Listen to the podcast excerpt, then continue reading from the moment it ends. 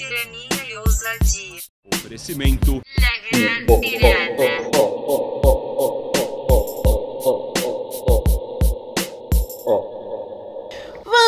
lá, meus amigos, minhas amigas, mais uma vez bem-vindos, bem-vindas ao seu programa preferido. Tirania e ousadia. O episódio de hoje se chama A Vez que um Casal Me Parou na Porta da Matriz para me alertar sobre beber e comer cu. Que? Isso mesmo que você ouviu. Esse- essa história começa, né? Essa história começa na, na juvenil. momentos infantos juvenis, né? Da, da, da vida da, da, da- Essa que vos fala, tirana. Eu, eu comecei a, a ir pra, pra boate muito cedo, né? Na cena alternativa do Rio de Janeiro. Eu devia ter por volta dos meus 14, 15 anos. Não, 14 anos. 14 anos quando eu comecei a frequentar algumas hum, boates, digamos assim, espaços alternativos da cena do Rio de Janeiro. Isso porque, na minha época, por exemplo, a primeira que eu fui foi o Bukowski. Aí você pode estar achando hoje, nossa, Bukowski, que lugar pretencioso, cara pra caralho. Mas o que você acha hoje? Na época em que ele abriu, e foi na época que eu fui, quando eu tinha 14 anos, ele era muito barato pra entrar, você pagava 5 reais pra entrar só, e ele não pedia identidade na porta. Porque ele era, sei lá, tão pequeno e tão pouco frequentado que ele não pedia identidade na porta. Então era um dos poucos lugares que eu conseguia ir. E eu fiquei, eu fui na primeira vez lá num, num encontro e eu fiquei muito, muito contente. Como uma jovem grunge, uma jovem roqueira, né? Na minha época, que cresceu ouvindo pagode funk.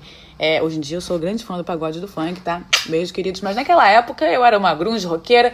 Então eu fiquei muitíssimo emocionada quando eu fui no Bukowski, pagando só 5 reais, que não pedia identidade, e tocava rock O puro rock and roll! grande emoção. A partir desse dia em diante, eu passei a frequentar lugares alternativos. E passando a frequentar lugares alternativos, você passa a pensar, por que não, no cena do Rio de Janeiro?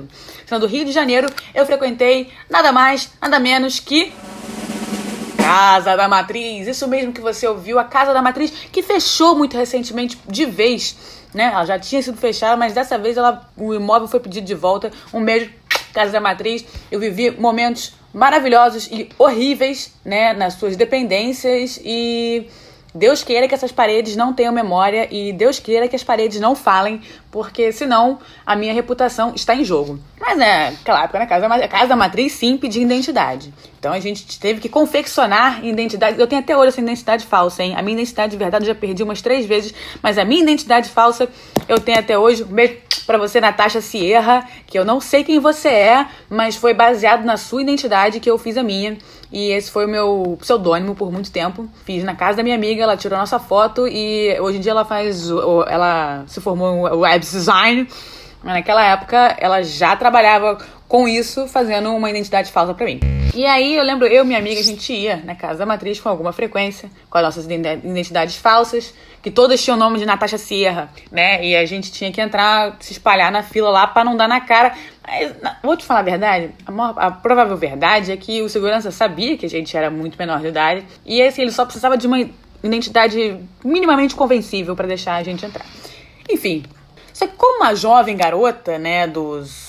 Uma jovem garota frequentando a cena alternativa do Rio de Janeiro, eu, com frequência, pra voltar pra casa, era muito perigoso sair ali de Botafogo, né, na- Botafogo na época, era muito perigoso sair dali à noite andando pro ponto de ônibus, principalmente quando você tem 14 anos e tá usando uma saia curta e um decote, né? Perigosíssimo ficar ali em Botafogo 3 horas da manhã no ponto de ônibus esperando o 179, antigo 179, beijo 309 atual né, passar, porque demora muito para passar, enquanto isso você está ali, né, entregada à sorte de todos os encontros maléficos possíveis. Então era muito comum nessa época que a gente, muito comum nessa época, que a gente ficasse esperando, né, com uma amiga minha, na verdade, que morava ali perto, ficasse esperando comigo o começar amanhecer o dia, começar a dar trabalhadores, né, na rua para eu poder pegar o ônibus e voltar para casa, poder ir andando em segurança junto com os trabalhadores. Então, foi um desses dias, né? Um desses dias a gente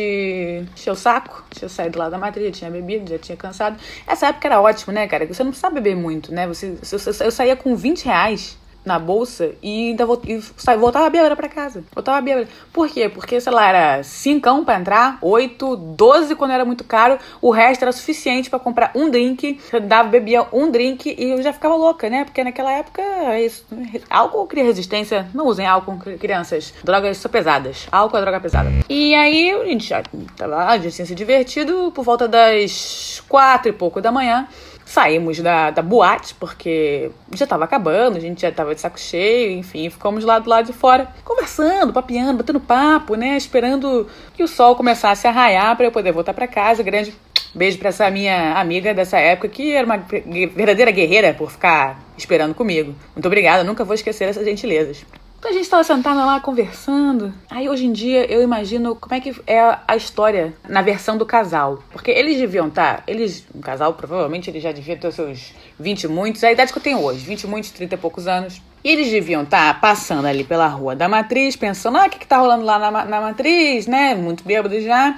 E viram duas jovens adolescentes sentadas na sarjeta, rindo.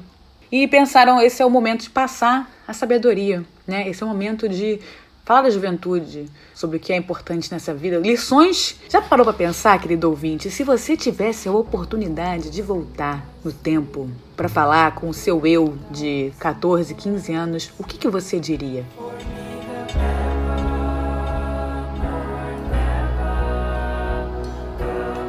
Bom, esse casal escolheu um tema muito peculiar, né? Porque esse casal é, resolveu, o homem principalmente, a mulher tava só rindo da cara dele, mas o homem principalmente achou muito importante ele dar um recado pra gente, né? E o recado foi: Meninas, saibam beber, aprendam a beber e aprendam a beber e a aguentar muito mais do que qualquer homem. E eu tenho que agradecer a, essa, a esse conselho que ele deu, porque isso de fato influenciou a minha vida. Eu não tô aqui fazendo nenhuma apologia para você beber pra caralho, veja bem. Eu sou contra, inclusive. Mas a parte mais importante é que você precisa saber beber melhor do que um homem, tá? E a história do casal é a seguinte: eu não lembro o nome dele, mas eu lembro o nome dela, porque ele falou diversas vezes. E o motivo pelo qual a gente devia saber beber melhor do que um homem é porque os homens não são criaturas confiáveis a princípio, né?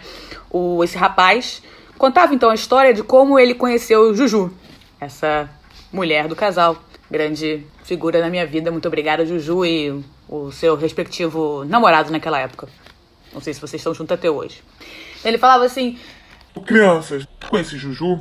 Juju, uma garota sensacional. Gostava muito da Juju, queria impressionar a Juju. Então nós saímos juntos algumas vezes, mas eu tinha uma vontade.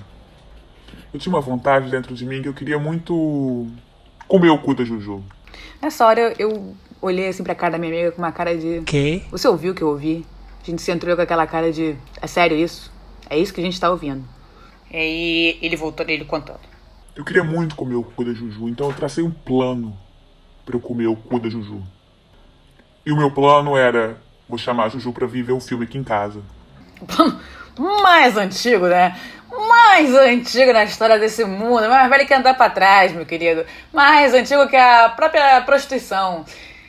É, crianças, se vocês estão assistindo isso aqui, por favor, tome muito cuidado se alguém te chamar pra ver um filme. Hoje em dia é o Netflix, né? Na casa da pessoa, tá? Essa é um código pra vou te comer. E aí ele chamou Juju então pra ver um filme na casa dele. E ele maquiavelicamente falou assim: Assim, não, como meu plano era comer o cu da Juju, eu comprei uma garrafa de uísque. Comprei uma garrafa de uísque, sentei lá com a Juju e a gente conversando, tá, vendo filme, tomando wine.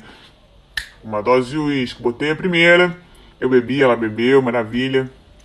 Botei a segunda, eu bebi, ela bebeu, maravilha. Botei a terceira, eu bebi, ela bebeu e eu falei, Ele falou, caralho, mas essa mulher não fica bêbada, brother. E ele já tava começando a ficar tonto.